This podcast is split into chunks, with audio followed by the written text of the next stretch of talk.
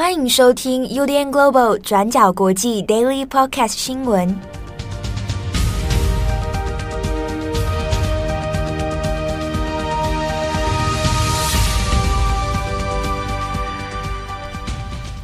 Hello，大家好，欢迎收听 UDN Global 转角国际 Daily Podcast 新闻。我是编辑七号，我是编辑木仪。今天是二零二二年十一月十号，星期四。好，今天的新闻比较多一点哦。那首先第一则，我们来看一下美国的其中选举。好，那全部的结果还没有完全底定哦。不过呢，我们大概先把一些概况跟大家稍微解释一下。那正如同我们昨天所讲的呢。就是以其中选举的目前的结果来看，那共和党选的并没有预期的来的那么好啊，这所谓的红潮 （Red Wave） 啊，并没有发生。那民主党呢，也没有输得很难看，所以就预测来讲啊，那反而是哎，算蛮惊奇的一个结果哦。民主党可以说是小输为赢啊啊，在整体的选情来看呢。民主党算是保住了部分的席次啊，在众议院虽然说预期众议院应该是会失守哦，会由共和党来掌握，不过差距并没有很大。那几个关键州的部分呢，那民主党也都算是选的还不差，所以我们看到拜登的神情哦，相对就是轻松很多了。我们在美国的新闻上面呢，也可以看到哇，拜登也是到处跟党内同志哦，这个恭喜呀、哦。所以整体来讲，民主党的成绩算是还蛮好的。那几个美国的媒体呢，也有做一些分析跟结论哦，就是说以拜登的成就来看，那这是算是历来哦比较少见选的不错的其中选举啊。那这个对执政党来讲，的确是蛮罕见。过往执政党要到其中选举的时候，通常都会有一波败北哦。但是拜登在这一块上面，算是输得比较小。那相反的，我们来看共和党的部分，就不如预期来的那么这个来势汹汹哦。那这之中影响最大的可能就是川普。好，那川普本来呢还这个推了非常多的候选人啊，支持非常多一些新兴的候选人哦。好，那在这一波的选举里面看起来效果并没有很大。那也有趣的是呢，因为川普本人啊。预原本预计是十一月十五号的时候，下个礼拜，他说呢，他会有一个重大的发表。那外界大概都预期他可能是说他要准备来争取党内的这个初选，那要来全力拼这个二零二四的总统哦。不过呢，现阶段也有共和党内部的一些人哦，去向媒体呢来透露一些风声，就说现在内部。包含川普身边的人啊，或者共和党其他里面一些可能是川派的，那就希望说可不可以哦，请川普稍微等一等，推迟他这个所谓的重大发表。那外界也只能在预估啊，现在川普如果还有想要力拼二零二四的话，以现在这一次其中选举的状况来看，相对是比较难哦。一方面呢，是共和党内部也是有人哈、可能可以挑战川普啊。那另一方面呢，是其中选举看起来共和党的势力并没有那么的强大啊，所以整体来说，呃，川普这个时机点出来，可能也未必是有利的。好，那另一方面呢，我们来看是先前本来在选前的预测，虽然大家都看得出来，从民调上看，呃，大家关心的问题还是在于通货膨胀，然后民生经济等等。不过呢，截至到目前为止哦，呃，各家的。事后的报道跟分析里面呢，也有谈到说，虽然主力都围绕在经济问题，可是之前讲到的这个堕胎问题哦，民主党花了很多的力气在针对这个议题来做宣传。本来还有人预测说啊，会不会用错力气了哈？可能花了太多的资源在这个堕胎议题上面，可能对其中选举并没有太大的效用。但是呢，从这一次的选举出口民调来看呢，诶，可能不尽然如此哦。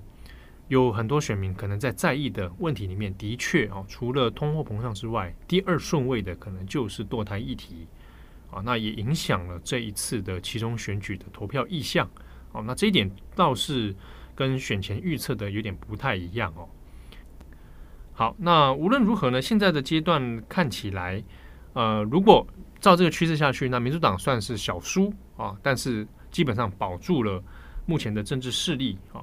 但就这样的盘面来看的话，未来当然一直到二零二四，拜登政府呢还是会面临到一些国内的这个共和党的一些势力的权衡呢、就是会还是会有一些拉扯啊。那要推行一些政策的话，势必会遇到一些阻碍。当然，这个也就跟先前的预测其实是差不多的。好，那再来就是看的是二零二四年拜登有没有机会来力拼第二任啊？那这个其中选举过后，我想给拜登给了一些不少的信心哦。不过呢，到二零二四，这可能还是有一些变数。不管是美国国内的政局也好，还是拜登个人在年龄上面的这个问题，好，那可能都会变成一个下一个关卡。好，那下一则新闻呢？我们再来看一下乌俄战争。好，俄罗斯国防部长在十一月九号宣布说，俄罗斯的军队即将准备要从乌克兰南部的城市赫尔松来进行撤军了。那他说，虽然要撤军是一个很困难的决定，但是这是为了要保护军人的生命，还有军队的战备能力，所以才下令要进行撤军。那俄罗斯是在今年九月三十号说自己已经把四个乌克兰的地区并吞了，然后纳入俄罗斯的领土。那这四个地方包含卢甘斯克、顿内茨克、扎波罗热，还有赫尔松。那就地理位置来说，赫尔松是位在第聂伯河的西岸。那俄罗斯也说，在撤军之后，会在第聂伯河河岸建立军事的防线。好，那这一次撤军可能也会对俄罗斯军队的士气造成蛮大的打击哦。虽然乌克兰反攻的速度在这几个星期以来有稍微放慢了一点点，但是在第聂伯河上有几座桥梁，还有一些供应补给的运送路径都被乌克兰军队给摧毁了，所以让俄军在运送补给品方面越来越困难。那目前有差不多两万名的俄罗斯军人在赫尔松地区还有邻近的区域。那在支援越来越少的状态之下，也有不少军人慢慢变得需要来孤军奋战了。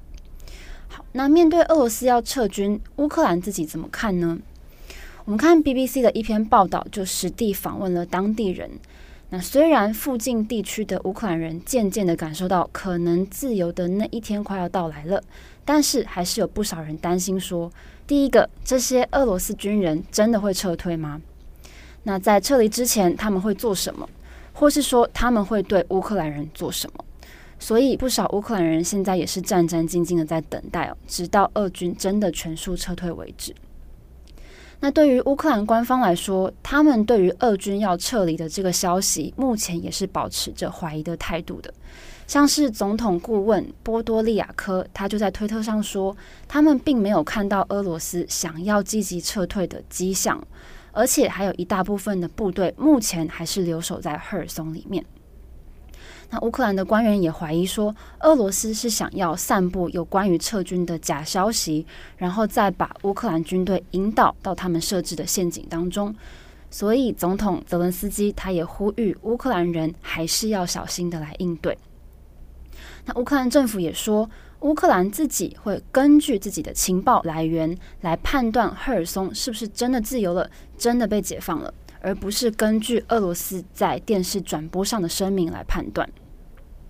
好，那我们另外来补充，在十一月九号，赫尔松的副州长斯特雷穆索夫他在一场车祸中死亡了。那他是一位由俄罗斯扶植的亲俄的副州长，那本身是一位乌克兰人。那斯特雷穆索夫在俄军入侵赫尔松的一开始就很快的站在俄罗斯的那一边。那根据法新社的报道，他是支持俄罗斯入侵乌克兰的亲俄派里面行事作风最高调的一个官员之一。那他在生前也常常在社群平台上发文讽刺乌克兰官员跟军队，说他们是纳粹分子啊等等这样子的言论。那也是由俄罗斯指派的克里米亚州长阿克肖诺夫，他在知道斯特雷穆索夫过世之后，也在 Telegram 上面悼念，然后他也赞扬他说他是一位真正的战士。好，那下一则新闻，我们来看一下中国。中国呢，前中共总书记的秘书鲍彤，那已经确定在昨天十一月九号的时候呢，已经病逝了。那是享受九十岁的高龄哦。鲍彤呢，他是之前赵紫阳的政治秘书，那也是六四天安门事件的当事人之一。好，那我们这边大概稍微跟大家简单的带一下关于鲍彤的这个生命过程哦，那以及为什么我们在这一次新闻当中也特别要拉他出来讲。其实我们在二零一九年那个时候六四天安门三十周年的时候呢，有写过一篇跟报童有关的，当时我们写的是。报童在六四天安门期间哦，那他是第一个被抓进监狱里面关的中共的高官啊。当时他的编号是八九零一啊。那从编号来看，就是一九八九年的第一个政治犯。当时这件事情当然也就跟赵紫阳被软禁，就象征了中国中共内部改革派的失势哦。那基本上，呃。改革派的权力啊，那就被邓小平呢给击溃掉。好，那我们这边来看一下鲍彤。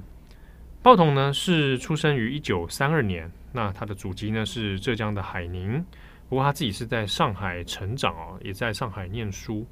一九四九年的时候，那个时候正是国共内战。那在上海的南洋中学就读的鲍彤呢，已经在学校的学生会里面活动哦，也担任学生会的主席。那个时期的许多青年学生，很多如果你是对于改革社会有理想的话，那常常很容易会加入到中国共产党。那主要是因为对于国民党的腐败啊，啊，那以及国民党在一系列的这个积弱不振啊，好等等。那报童呢，也在同一个年年份哦，就加入了中国共共产党。那之后，他的人生基本上就是常常是在党内来活动哦。那中间当然也历经了文化大革命，那他也被下放去。不过呢，熬过这个文革之后，那鲍彤还是有在党内活动，比如说国家科学技术委员会啊、政策研究室啊等等哈，他都有在这个相关的职位里面。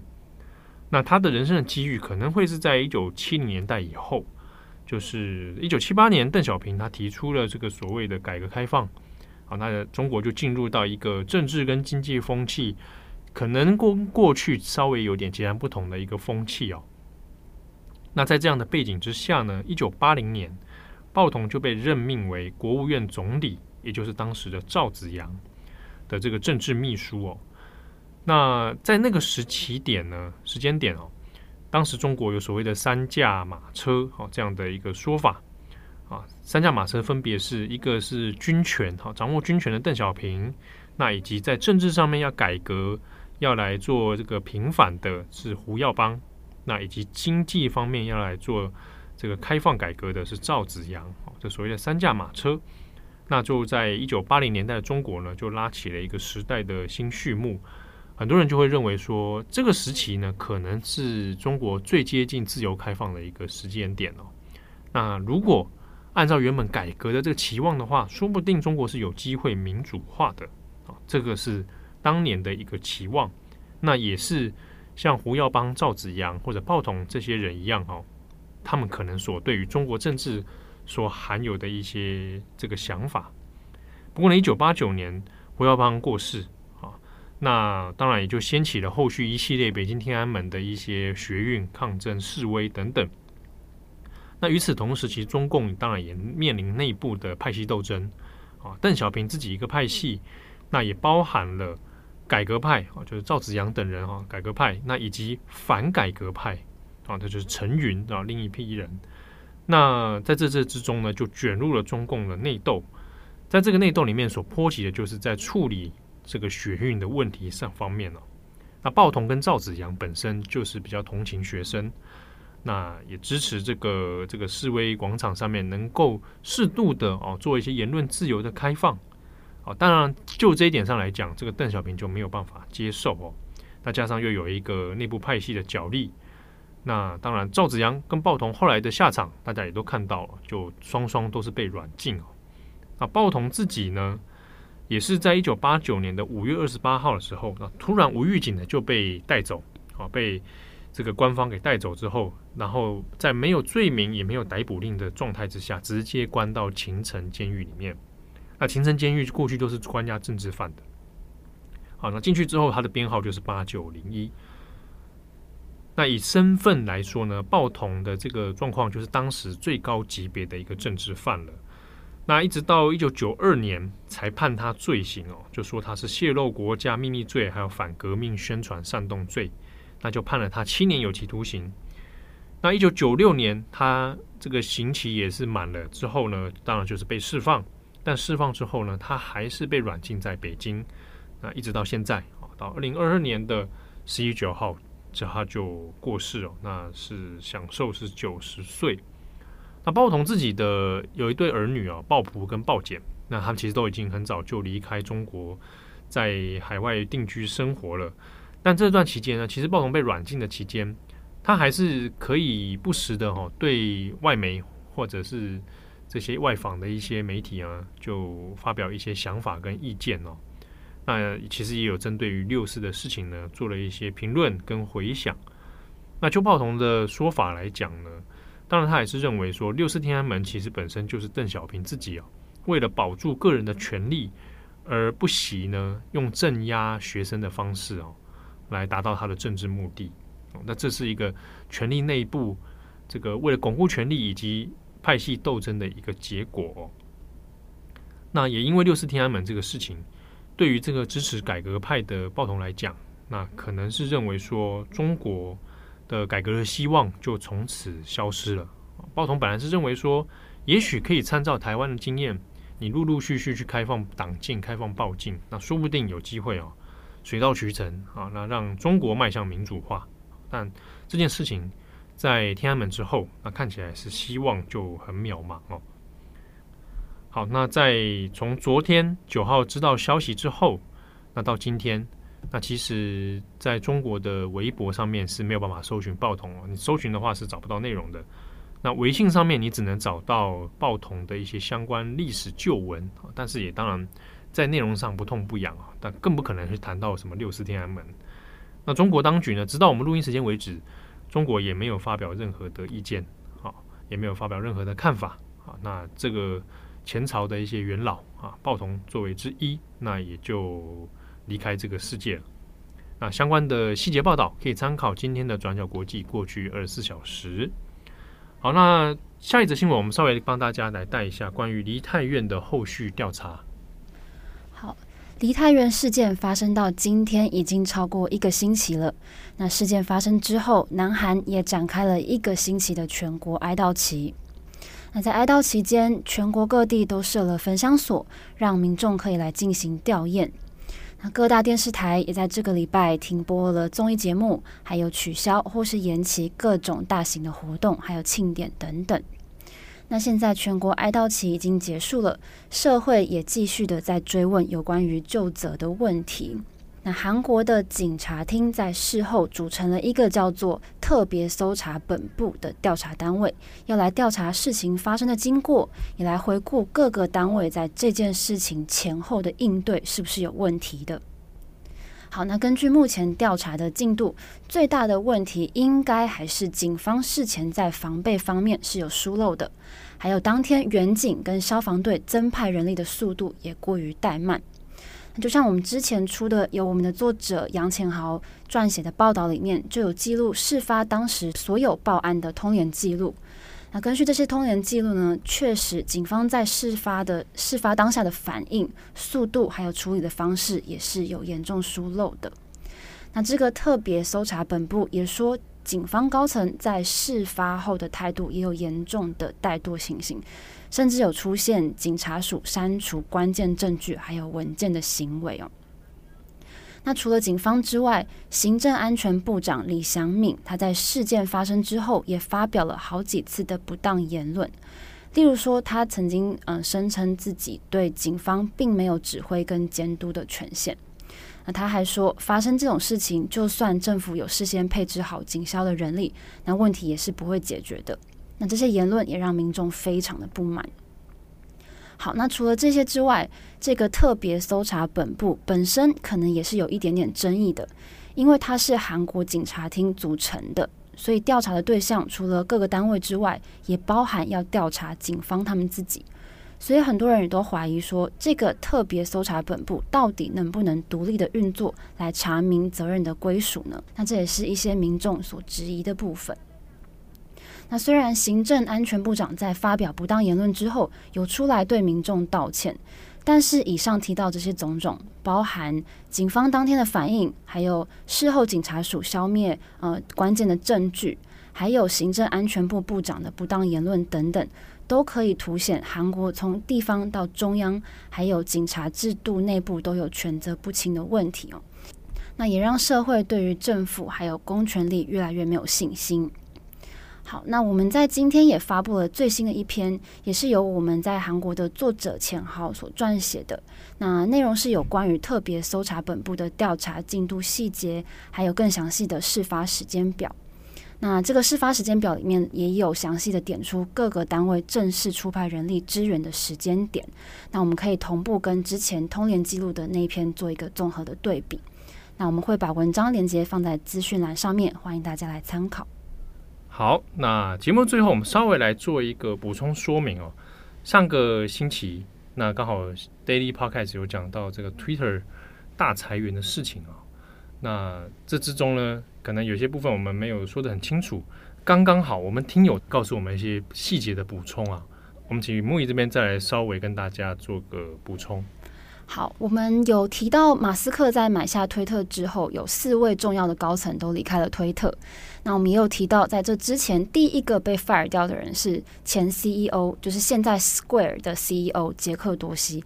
那这个说法其实是不够精确的，因为杰克多西他是在二零二一年底就自己辞掉推特 CEO 的职位。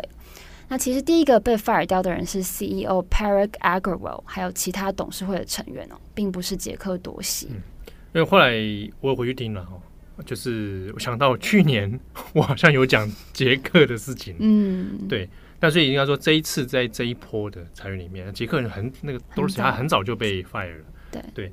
那刚好我们听友当中呢，有人跟这个这个 Jack 啊，嗯，不是 Jack Ma，Jack Dorsey，刚才刚好有共事过，对，啊，所以刚好有跟我们哎，呃，回报一下我们那时候讲的不是很精确啊，感谢听友的这个叙述，而且他告诉我们蛮细节的，对对对，啊，也包括了他对这个 Jack 的一些想法，对对啊，很真实，很真实，对啊对啊对啊，也感谢听友的这个及时的资讯补充啊，那我们赶快在这一集 Daily 上面也跟大家。补充说明一下，嗯，好，那不知道我们听友当中还有多少人人在戏谷？那最近心情是不是很忐忑呢？应该很有感吧？不知道，不知道，因为我自己在认识在戏谷的朋友就就七上八下，真的哦。就是他就是因为有看到很多同事在离开嘛，嗯，那有的也有有先感觉到的，大概就是现在在铺路了。对，Meta 也是昨天宣布嘛。对啊，那可是问题就在于说，像我知知道他们听我听到的啦，就是。找了其他公司，但是也没有缺啊。哎呀，好有点辛苦，嗯，对啊，对啊，对啊，蛮辛苦的啦。但是我一一比较他的年收跟我的年收，那我就觉得还好。嗯、我就会说你选的，你自己选的，不要在 podcast 上乱讲啊，这样是不是？对啊，哦、我不能有相对剥削感吗？对啊，不行 不行，我们要祝福他们，祝福他们了，牙一咬就过了，牙一咬就过了，对，哦，跟高三考试一样，对对对对，对嘛。有有什么好在意的呢？对不对？你看那个游牧人生的也是很快乐啊。你说那个得奖的那部那部片，租个卡车在，你就可以，你也可以租个卡车在戏谷啊。对，我们就趁机来放个假，对 不对？好好的休息。惯老板的发言，趁机来放个假。游牧人生嘞。好啦，那也祝福大家。那如果刚好你最近可能面临工作的转换，嗯，牙一咬就过了。对。趁机好好休息，反正之后忙碌的人生又要开始了。好，我们这样讲，哪里是哪里怪怪的？不过没关系，我觉得真的留得青山在，不怕没柴烧。越越讲越怪耶，你、啊、真的吗？好吧，好，那祝福你，祝福大家有个美好的一天。我是编辑七号，我是编辑牧宜，我们下次见喽，拜拜。感谢你的收听。如果想知道更多资讯，请上网搜寻 UDN Global 转角国际。